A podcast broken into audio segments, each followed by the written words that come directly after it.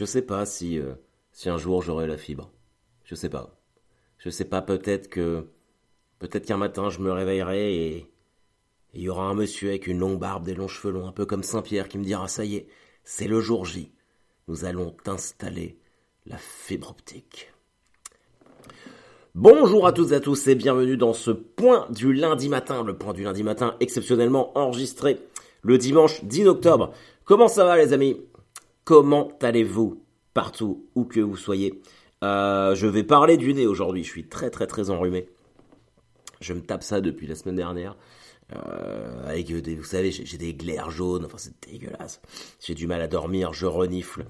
Euh, voilà, mais toujours présent, toujours vivant, toujours debout. Faut que j'arrête avec cette chanson. Euh, bon là, on a des trucs à voir là pour ce pour ce point du lundi matin. Alors c'est bizarre parce que j'enregistre le point du lundi matin le dimanche. Ce soir, l'équipe de France va jouer et euh, et je peux même pas dire. Alors que vous, vous aurez déjà le résultat quand vous allez écouter ça. Ce qui fait que c'est pas très juste, mais mais c'est comme ça. Vous vous rappelez la semaine Oh putain merde, j'ai pété mon j'ai cassé mon GorillaPod. Ah non, c'est bon, je l'ai réparé. GorillaPod, c'est ce truc à trois pattes là pour remettre, euh, pour prendre des photos. Enfin bref. Parce que je suis en train de faire mon, je suis en train de faire ma valise en même temps pendant que je fais, je fais le podcast. Parce que je pars, je suis sur le départ. Anyway, euh, donc oui, euh, France-Espagne ce soir. Vous vous rappelez la semaine dernière, je vous avais dit ouais, je voudrais que la France gagne, mais comme je suis nul en pronostic, je vais dire que la Belgique va gagner. Comme ça, la France va gagner. Et j'avais dit 2-0 Belgique. Et à la mi-temps, ça faisait 2-0 Belgique. Et j'étais là dans ma tête, je me putain, ça y est, c'est à cause de moi, c'est à cause de moi, euh, tout s'est inversé, j'ai joué avec la vie, et en fait je me fais punir. Et derrière, deuxième mi-temps de folie, avec monsieur, monsieur Kylian Mbappé. Incroyable, incroyable. Ça faisait longtemps que j'avais pas autant vibré comme ça devant ma télé. C'était fou. Du coup, j'en attends pas moins. Euh, j'en attends pas moins de ce soir pour France-Espagne. Mais euh, eh ben, je, je, vais utiliser la même technique. Je veux dire que comme je veux que la France gagne, je vais dire que je veux dire que l'Espagne va gagner. Je vais mettre Espagne 1-0. Sergio Busquets. Voilà. Ce qui est fou, c'est que vous, vous aurez déjà la... vous aurez déjà le résultat. Pourquoi je parlais de la fibre au début? Alors tout simplement parce que la semaine dernière, je suis allé à la mairie me plaindre parce que j'en avais marre. On ne capte pas là où j'habite. Euh, et puis ces histoires de fibre optique, moi j'en peux plus quoi.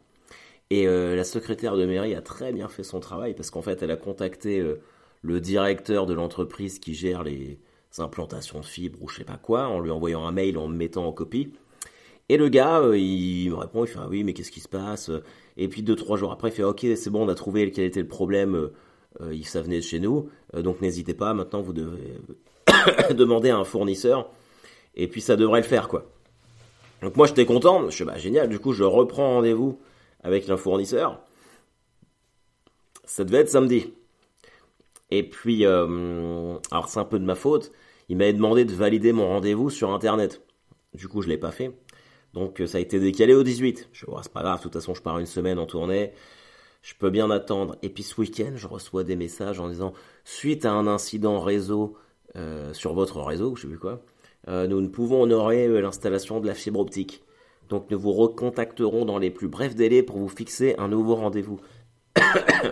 On y est depuis le 11 juin quand même. Euh, donc voilà, je, ne sais pas. j'ai abandonné, abandonné l'idée d'avoir la fibre optique un jour. C'est tout. La semaine prochaine, euh, bah, dès demain, je suis à Bourg-les-Valences, lundi et mardi à l'Appart Café, chez mon ami Thierry Roudil. Je joue mon spectacle Deadline les lundis et les mardis. Et après, j'enchaîne quatre soirs de suite à l'Espace Gerson, à Lyon. J'ai jamais joué là-bas. Alors à Lyon, j'ai déjà joué, mais, mais jamais à l'Espace Gerson, qui est quand même euh, un lieu très réputé. Donc je suis vraiment ravi d'y aller. Et je vous avoue que j'espère que ça ira mieux physiquement. Parce que là, j'ai quand même euh, la voix enrouée. Je vais me faire un grog. Et, euh, et voilà, donc si vous êtes du côté de Bourg-les-Valences ou de Lyon, n'hésitez pas n'hésitez pas. Et je vous assure que quand vous écoutez le, pauvre cast et vous venez voir le spectacle, vous êtes content. Vous dites on a un pauvre cast live, rien que pour nous. Et ça c'est cool. Et puis euh, ouais, au-delà de ça, euh, je, suis, content. Six soirs de suite, euh, ça m'était jamais arrivé. Mais Et, alors, et vous voyez comment est la vie. La semaine dernière, j'ai été méga raisonnable. Je me suis dit, ok, vu que, vu que je vais jouer six soirs de suite, faut que je me repose euh, physiquement, tout ça, machin truc. Et putain, c'est à ce moment-là où je tombe malade. c'est fou. Mais bon, c'est comme ça. Euh, oh, je suis un peu déçu, euh, mais non, enfin, je suis content pour eux. Je sais pas si je vous avais déjà dit que je faisais partie d'un d'un groupe de fans français des New York Jets, l'équipe de football américain. On s'appelle les New York Jets France. Voilà, c'est pas très, c'est pas très original. Et là, en fait, les Jets, ce week-end, jouent à Londres. Parce qu'une fois par an, en fait, la NFL délocalise les, un match de championnat de football américain sur le continent européen. C'est toujours à Londres. Et cette année, c'est les Jets qui venaient jouer contre les Falcons. Et, euh, et puis bah voilà, on avait eu l'idée d'y aller. Là, j'ai bon nombre de mes collègues français des New York Jets qui y sont. Sauf que moi, j'y suis pas. Euh, parce que demain, je pars à Bourg-les-Valences, ça aurait été trop compliqué. Et, euh, et, là, je vois toutes leurs vidéos, toutes leurs photos. Putain, ils ont tellement l'air de se marrer. Je suis content pour eux, mais ah, je regrette. Ah, je regrette de pas y être. Mais bon, alors, on peut peut pas tout faire. On peut pas tout faire. Ce matin, je lisais Le Parisien et euh, je tombais sur un article très intéressant qui disait que de plus en plus de jeunes prennent euh, le volant sous euh, l'influence du cannabis. Et ils, ont des tests salivaires très fiables maintenant, soi-disant. Alors, test salivaire, si, vous fumez un ouinge, apparemment, au bout de 6 heures, c'est bon. Vous pouvez reprendre la route, la, la bouche s'auto-nettoie au bout de 6 heures. Le truc, apparemment, c'est que. Alors, c'est fiable parce que ça détecte du cannabis, mais euh, que t'aies pris du CBD ou du cannabis, euh, t'es testé positif. Du coup, c'est quand même à moitié pas pareil. Alors, pour ceux qui ne savent pas ce que c'est, le CBD, c'est euh, le cannabis, mais sans le THC. Le THC, c'est la molécule qui fait que qu'on est défoncé, en fait. Et moi, du CBD, j'en prends, j'en prends quand même assez régulièrement. En tisane, en infusion, parce que ça me détend. C'est bon pour mes rhumatismes mais c'est totalement légal, tout ça. Mais leurs tests salivaires, ils font pas la différence, en fait. Donc c'est pas si fiable que ça, on est d'accord. Parce que si tu te fais sauter ton permis, parce que t'es positif, positif au cannabis, uniquement parce que t'as pris une tisane au CBD, euh, bon, voilà, quoi. Voilà. Après, c'est vrai que, moi, quand j'étais jeune, de...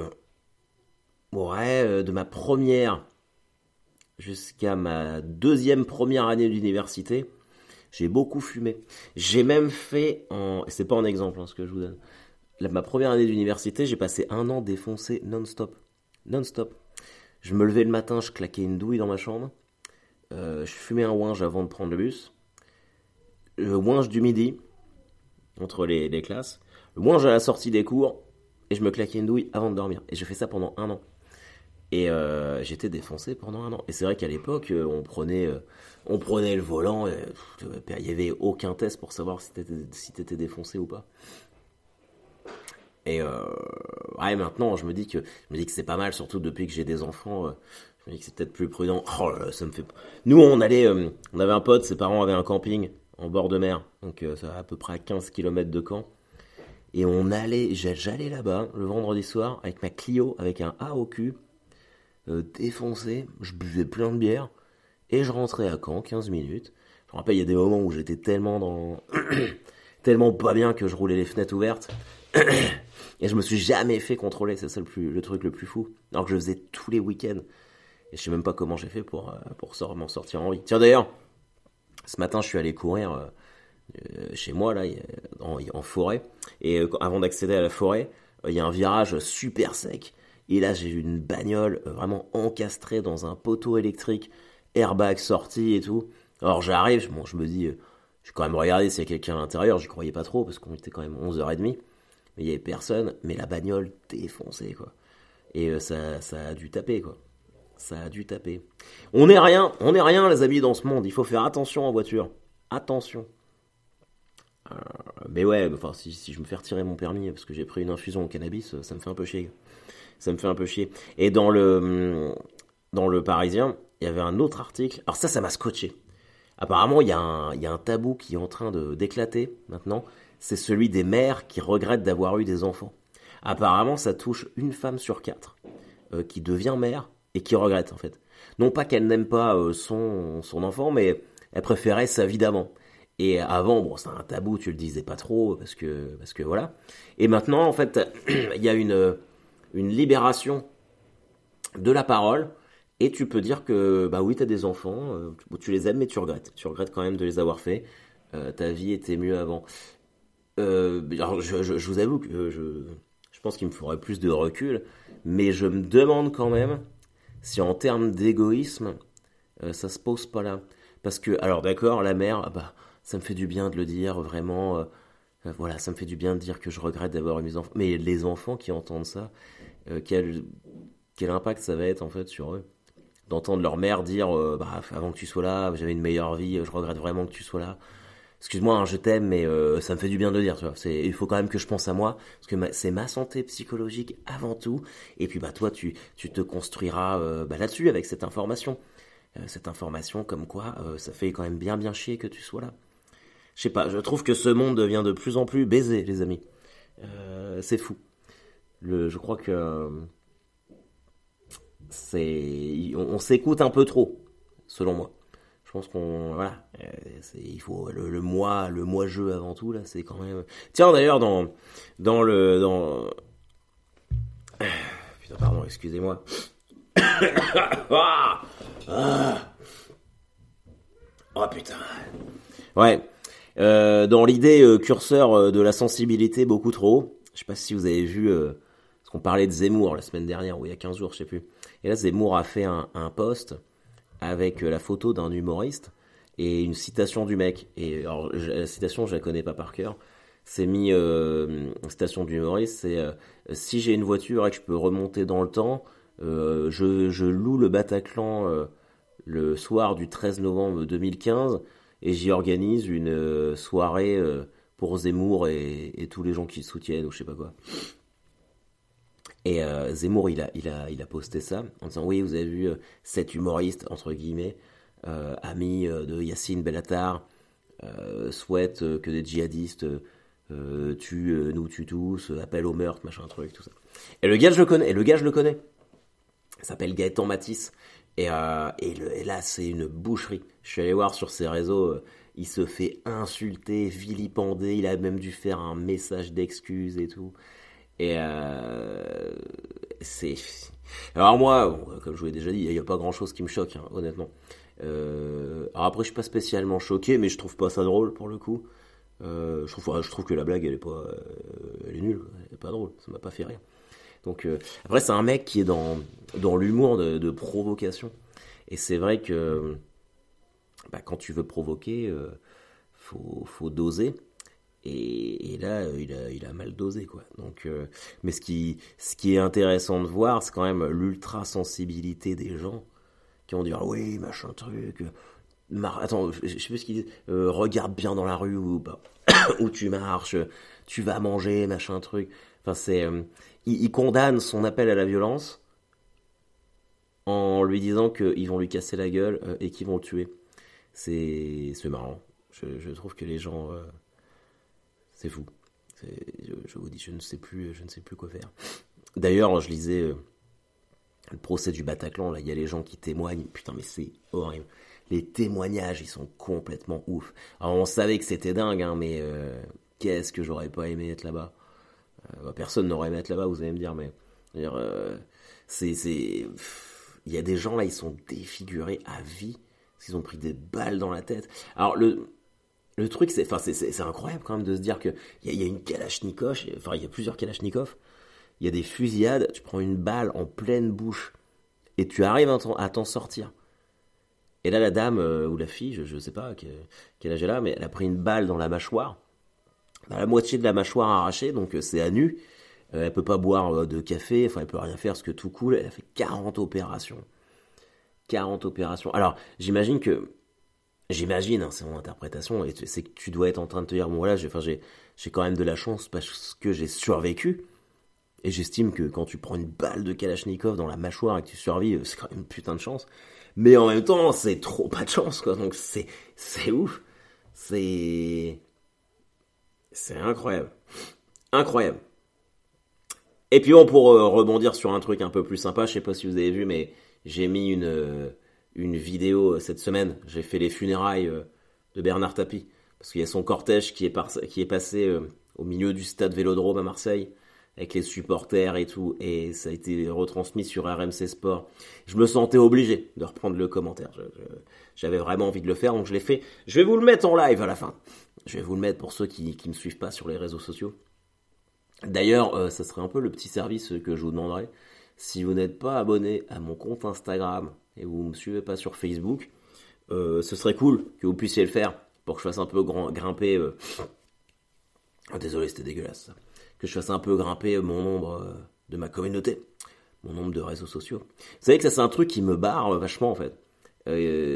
parfois, on me prend pas. En fait, on me prend pas mon spectacle parce que les gens, enfin les, les organisateurs d'événements regardent la notoriété sur les réseaux sociaux. C'est vrai que moi j'ai une, toute petite euh, communauté, pour ne pas dire euh, aucune. Et du coup, ils prennent pas mon spectacle, ils prennent des trucs, euh, alors, vous jugerez vous-même, hein, moins bien ou, moins recherché, parce que les mecs ou les filles ont 200 000 followers sur Instagram et qui sont sûrs de remplir. On en est là, on en est là. C'est peut-être ça qui me fera arrêter. Je crois que c'est peut-être ça qui me fera arrêter au bout d'un moment, en fait. De ne pas être capable de sentir que j'évolue dans, dans un milieu juste, en fait, où le, travail n'est pas nécessairement euh, récompensé, en fait. On est plus dans le paraître que dans le être. Et c'est quand même vachement dommage. Même si, euh, moi ça va, je m'en sors quand même parce que je tourne, pas mal et puis que c'est cool. Mais je sais pas. Est-ce que j'ai le somme? Est-ce que je ferais pas un petit peu mon, mon belge? Euh, Pas spécialement. Je crois qu'en plus il fait beau. Euh, je suis content de partir en tournée. C'est juste que je suis toujours dans euh, l'après et je me dis sur le long terme, qu'est-ce que ça va donner? Est-ce que je peux m'en sortir sur le long terme, de faire ça tout le temps ou pas? J'ai un doute. je pense que s'il n'y a pas, s'il n'y a pas un gros changement, un gros buzz qui fait que je suis un petit peu plus euh, mis en lumière. Le truc, c'est que j'ai été pas mal mis en lumière. Enfin, ma chance, je l'ai eu. Donc, euh, si ça se trouve, euh, je dois pas, je mérite pas ou je suis pas censé aller plus haut que ça. En tout cas, les amis, sachez que le tournage de l'île prisonnière commence, avec plein de guillemets, le 24 octobre. Donc, donc on y est. Donc ça va être cool. On va pouvoir enfin lancer ce projet-là. Et puis sinon, si vous êtes dans la région de Caen, il est un peu soporifique hein, ce pont du lundi matin. C'est vrai que j'ai pas trop de gouache. Oh là, je suis en train de, je suis en train de perdre ma voix, les gars. Je pense qu'on va pas faire trop long parce que vu que je joue six soirs de suite, vous savez que je vous aime, mais si j'ai plus de, si j'ai plus de voix, sachez que je, je recommence les dates au El Camino à Caen. Donc là, il y en a. Bon, en octobre, je suis jamais là, du coup, euh, voilà. Mais novembre, décembre, j'en ai mis pas mal je vais faire entrée libre, je pense, pour tester de la nouvelle blague. Donc si vous êtes dans le coin, n'hésitez pas, ça me fera plaisir. Ok, allez, on se fait un petit quiz vite fait.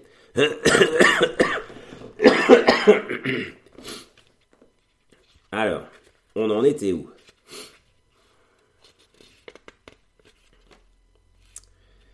Alors... Ok, vous êtes prêts? Comme d'habitude, j'ai les questions, on en fait 10, j'ai les pouces sur les réponses. Quel homme d'État français fut retrouvé mort dans de curieuses circonstances dans la forêt de Rambouillet en 1979 Jean de Broglie, Robert Broulin ou Joseph Fontanet? Je n'en connais aucun des trois. Euh, qui aurait plus le nom à faire à mourir en forêt? Je veux dire Jean de Broglie. Jean de Broglie meurt en forêt, dans la forêt de Rambouillet. Je trouve que ça peut marcher. Réponse B, Robert Broulin. Bon bah dans le cul. Vous l'aviez vous? Ok, quelle reine mérovingienne fut tuée en étant attachée par les cheveux à la queue d'un cheval? What? Attendez, je la relis la question pour être sûr de bien comprendre. Quelle reine mérovingienne fut tuée en étant attachée par les cheveux à la queue d'un cheval? Ils ont pris ses cheveux ils les ont attachés à la queue d'un cheval et j'imagine qu'ils ont fait courir le cheval euh, au galop. Putain, ils savaient s'amuser à l'époque. Alors, réponse A, Frédégonde. Réponse B, Berthe. Réponse C, Brunehaut. Moi, je dire Frédégonde juste pour le prénom. Réponse C, Brunehaut. Et euh, putain, on n'est pas bon aujourd'hui. Quel président de la République française fut assassiné par l'anarchiste Caserio? Sadi Carnot, Jules Grévy, Émile Loubet.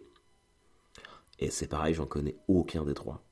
Là, dans ces trois noms que je viens de vous donner, y a, ils ont été présidents de la République. Sadi Carnot. Je vais dire Jules Grévy, moi, réponse B. C'est bon pour vous? Réponse A, Sadi Carnot. Écoutez, euh, on a eu un président de la République française qui s'appelait Sadi Carnot.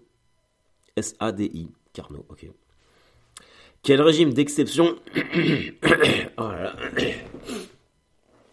Quel régime d'exception Je suis désolé. Hein. Quel régime d'exception envoya des milliers d'individus à la guillotine en 1793 La Révolution, la Terreur, la Convention. Je crois que c'est la Terreur, réponse B. Réponse B, la Terreur, ma première bonne réponse. Wouh Allez, je suis lancé. Qui est le dernier président français mort dans l'exercice de ses fonctions? François Mitterrand, Mitterrand, Georges Pompidou ou le général de Gaulle? Mitterrand, il était plus président. Donc c'est Pompidou ou de Gaulle. Moi, je dirais Pompidou. Réponse B. Réponse B. Pompidou, pom, pom, pom, Pompidou, pom, pom, pom, Pompidou. Au-dessus de quelle mer l'avion du footballeur Emiliano Sala s'est-il abîmé en 2019 S'est-il abîmé? Il s'est écrasé surtout. Emiliano Sala. C'est un Argentin qui ne lâche rien. Emiliano Sala. Emiliano. Je sais ce qu'il a joué à Malherbe. La mer du Nord, la Manche, la, la mer Méditerranée. C'est bien sûr la Manche. Réponse B. Allez. Quelle maladie mortelle fit son apparition en France dans le port de Marseille en 1347 Le choléra, le typhus, la peste noire. Je dirais le typhus, réponse B. Peste noire. Quel roi de France fut guillotiné place de la Concorde le 16 janvier 1793 Louis XIV, Louis XV ou Louis XVI bah, Louis XVI, les amis, réponse C, bien sûr, trop facile. Les deux dernières. Quel célèbre James Bond est décédé le 23 mai 2017 Roger Moore, George Lazenby ou Sean Connery? Euh, Ils sont tous morts. Sean Connery, il est mort très récemment, donc non. Moi, je dirais réponse A, Roger Moore. Réponse A, Roger Moore. Je suis un sans faute là sur la fin. Allez, la dernière. Quel poète français rendit l'âme le 31 août 1867, rongé par la syphilis? Baudelaire, Paul Verlaine, Arthur Rimbaud. Vous savez que euh, Paul Verlaine et Arthur Rimbaud étaient amants. Ça a baisé à fond entre eux. Si vous avez vu le film Rimbaud-Verlaine avec euh, Leonardo DiCaprio. Euh, du coup, moi je vais mettre Verlaine ou, Rimbaud, parce que ça colle avec l'histoire de la syphilis. Allez, Rimbaud, réponse C. Bah, réponse A, c'était Charles Baudelaire. Eh bien voilà, écoutez, c'est une soirée de loose. On a quand même fait 23 minutes. Je vous quitte, les amis. Je vais aller me faire un grog et euh, une tisane au miel. J'espère vous revoir tous très rapidement. J'espère que la France va gagner ce soir. Je vous mets mon commentaire live des funérailles de Monsieur Bernard Tapie. Et je vous dis à très vite. Allez, bijoux, bijoux, boujou, comme on dit en Normandie. Bisous. Bon bah non, en fait, euh, j'arrive pas. J'arrive pas à vous le mettre. Euh, c'est parce que j'enregistre en mono et que le commentaire il est en stéréo. Il faudrait que je convertisse tout. Et j'arrive pas à le faire. Et je suis fatigué, faut que je fasse ma valise, faut que j'aille donner le bain aux enfants. Enfin voilà, m'en veuillez pas. C'est disponible sur Instagram et puis Facebook. Gros bisous à tous.